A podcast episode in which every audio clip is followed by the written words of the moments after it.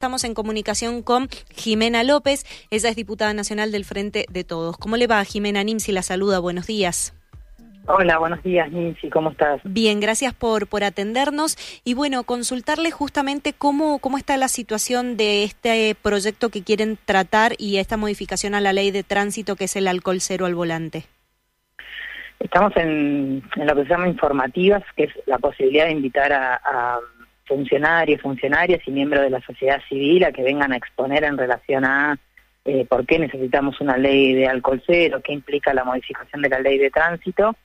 El 23 está la próxima informativa. No sé si haremos una más el día 30, la semana siguiente, porque los martes es cuando trabaja la Comisión de Transporte. Y la idea es generar el terreno fértil para que salga un, dictamen de, mayoría, que no haya varios dictámenes, porque nos parece que es un tema importante. Muchas de las provincias ya han avanzado en este tema y nos parece que, a ver, la mayoría de las madres que vinieron el otro día y las que van a venir el 23, hace más de 10 años que están esperando la ley. Entonces creo que, como Congreso y como Estado tenemos que dar una respuesta ¿Y piensan que, que es viable que, que, todo el sector apoye lo que ustedes están planteando o van a tener, por ejemplo, acá desde la provincia de Mendoza, recién estábamos hablando, no sé si alcanzó a escuchar con el referente de, de ACOBI, que, que mencionaba que lo de la tolerancia cero como que tampoco es algo eh, que puede traer resultados a aquellas personas que han bebido, no sé, una copa de vino, que fue el ejemplo que él dio, aunque sí están de acuerdo incluso de que se tengan sanciones penales para quien conduce con grados muy elevados de alcohol en sangre. Sí, el tema es que los estudios demuestran que ya tomar una copa de alcohol altera de alguna manera los reflejos. Y en general, eh, a ver, tenemos el primer, la primera causa de muerte en nuestros jóvenes es la conducción con alcohol en sangre.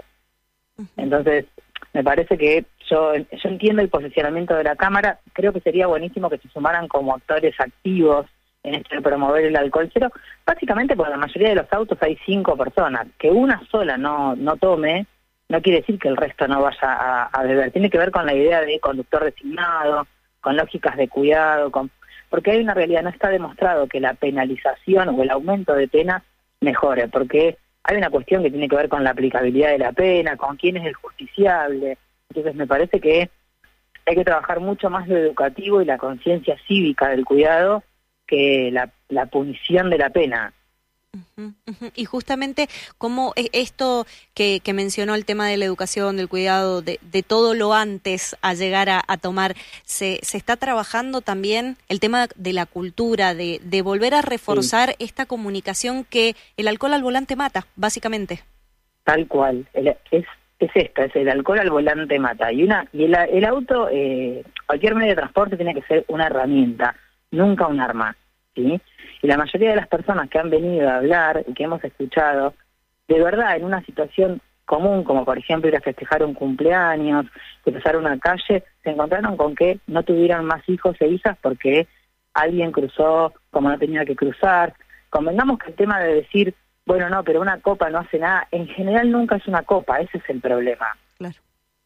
Entonces me parece que lo que hay que tener en cuenta es que más allá de las cuestiones que se puedan pensar, la sociedad necesita una cuestión educativa y desde la Agencia de Seguridad Vial se están llevando adelante campañas y también es cierto que los controles en general quedan subsumidos a los municipios que para mí tienen que trabajar lo que es la nocturnidad. Yo vengo de un municipio costero en donde de verdad hemos tenido situaciones muy muy complejas por el consumo de alcohol en nuestros jóvenes que terminan en situaciones hospitalarias que ponele que no terminen muertos, que puede ser una opción, pero terminan con discapacidades permanentes, con mucho tiempo de rehabilitación. Me parece que hay que mm, poder generar en nuestros jóvenes toda la conciencia de que el alcohol al volante mata y por ahí con quienes son más grandes empezar a aplicar el tema de em, lo que tiene que ver con las multas, con la retención del, del, del carnet, con la posibilidad de la suspensión vitalicia del carnet, porque en esto de generar como un único sistema donde sacar las licencias también impide que si yo tengo una retención de mi carnet, no puedo ir a Mendoza a sacar el carnet. Claro. Claro, claro. Se, se sabe, eh, no sé si tendrá el número a mano, pero ¿en cuántas provincias es eh, ya está la ley de, de alcohol cero? Sí, eh, lo tengo a mano, ahora te digo, pero había, yo había contado 12 provincias y casi 18 municipios, porque también hay ordenanzas de alcohol cero. Ah, bien. y, y la idea entonces es tomar eh, leyes similares a, esta provincia, es armar un solo paquete de leyes y que después se vote en el, en el Congreso o rehacerla por completo con el conocimiento que ustedes ya tienen de otros, de otros lugares. En principio lo que estamos apuntando es a la modificación de la ley de tránsito, equiparar el carnet de conducir eh, común, el que tenemos todos y todas, al carnet de conducir profesional que exige que no se tome alcohol. Eso por una parte. Y seguramente vamos a tratar en una segunda parte de poder avanzar con el tema de las penalidades, porque entiendo que hay todo un grupo dentro de la misma militancia de alcohol cero que requiere el aumento de penalidades. El tema es que discutir el aumento de las penalidades no es tan fácil porque implica la modificación del Código Penal. Claro. Entonces, eh, yo creo que a veces hay que ganar primeras batallas que parecen más pequeñas, pero trabajar más estructuralmente en esto de la educación, que por ahí apuntar al Código Penal, que quienes por ahí hemos trabajado mucho y sabemos cómo es el sistema judicial, de verdad el aumento de la pena no, no es proporcional a las sentencias que hay. Bien, bien, bien. Bueno, diputada, ¿piensa que esto se puede llegar a tratar este año? ¿O en los próximos meses? ¿O van a ir eh, de forma así paulatina ya para implementarlo el año próximo? ¿Qué, ¿Qué tiempos manejan? Yo espero que podamos en principio sancionar la ley y después hay un periodo de 90 días para reglamentar y entraría en el 2023. Pero mm, deseo más que nada para poder darle respuesta a un montón de personas que han trabajado desde hace 10 años sosteniendo la visibilización de las víctimas de, esto del alcohol al volante mata, las historias que han contado, cómo han expuesto, la cantidad de proyectos que hay, porque no es un único proyecto, tenemos más de 12 proyectos en discusión. Entonces, de verdad es algo que considero que tendríamos que poder generar los acuerdos necesarios para hacer un dictamen de mayoría. Claro. Claro, claro. Acá, bueno, están llegando algunos mensajes eh, mencionando nuevamente el tema de la ley de, de, la provincia de Mendoza, que dice la ley en Mendoza habla de 0,5, es lo correcto, las cosas se hacen de acuerdo al escenario que se tiene, menciona, bueno, justamente quien ha mandado este mensaje es un, un legislador acá en la, de la provincia de, de, Mendoza. Y volvemos a la pregunta inicial que, que le hicimos, que a veces no es solo una copa, es más, más allá de que la ley lo indique, eh, se espera, ustedes eh, esperan que participen las otras cámaras, como por ejemplo a Kobe, que fue quien participó acá en la radio. Sí, y me parece interesante. Y hay que, a ver, yo soy partidaria de que hay que escuchar a todos y a todas, y me parece que yo vuelvo al punto inicial.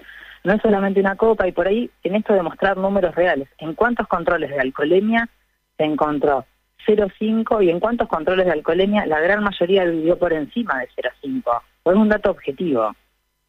En general, en los controles de alcoholemia, muy poca gente da hasta 0,5. Porque por algo la gente esquiva los controles cuando los ve en la calle. Claro, totalmente. Entonces, me parece que hay que tener en cuenta todo el escenario. Yo entiendo eh, la necesidad de lo que plantea la Cámara. Igual vuelvo al punto, esto no es una ley seca, es una ley que tiene que ver con quien conduce un vehículo. En un vehículo, en general, va más de una persona. ¿Y cuál, ¿Cuál es la, la, diferencia? No la recuerdo si la puedo volver a explicar de la ley seca ya que la trajo acá a, la, a, colación. La ley seca lo que impide es la venta de alcohol. A, partir de determinada, de determinada hora no se podría vender alcohol. Nosotros no planteamos eso. Nosotros lo que planteamos es que quien conduce no tiene que beber. No tiene que ver, claro. Claro, claro. Como las campañas que se hace, por ejemplo, en el verano también en la costa que el conductor designado lleva una, una, una, pulsera del color, se lo premia, participa de sorteos, obviamente esto extendido en todo el territorio y de forma, de forma consecutiva. Pero digo que hay municipios, como usted mencionó, provincias que lo trabajan a esto, eh, incentivando también a los jóvenes a que no tomen, básicamente. Sí, y Brasil, por ejemplo, que también tiene la aplicación de la, del alcohol cero, redujo notablemente los accidentes en ruta, sobre todo en las rutas interjurisdiccionales. Eh, de verdad no se trata de atentar contra ningún sector productivo, muy lejos de eso. Yo creo que si nos animamos todos los actores implicados en pensar eh, lógicas de cuidado, generar conciencia, trabajar en, carteles, en esto de poder jugar también con eh, el conductor designado, que va a poder ganar y empezar a trabajar, que de verdad es una lógica de cuidado para mí misma y para con quienes están conmigo y también para un tercero que va en la calle. Una de las madres que vino contó que su hija, el que me pareció terrible, su hija fue a festejar los 17 años, el conductor, un conductor alcoholizado la, la choca y él, el conductor que mata a su hija a los cuatro días se suicida. Mm. Hay historias muy complejas atrás de los accidentes también. Entonces, me parece que de verdad, y obviamente es una ley que va acompañada de la mejora de controles en lo que es tránsito, la ruta, las municipalidades, la nocturnidad. Claro. Claro, claro. Bueno, diputada, la verdad que ha sido un placer poder dialogar con usted y tratar este, este tema que nos incluye a todos y a todos los argentinos en relación al alcohol al, al volante. Esperemos tener noticias pronto, ya sea para su, su afirmación por sobre todas las cosas. Pero bueno, saber que se está tratando esto en el Congreso también es importante para, para la sociedad. Muchísimas gracias por sus minutos.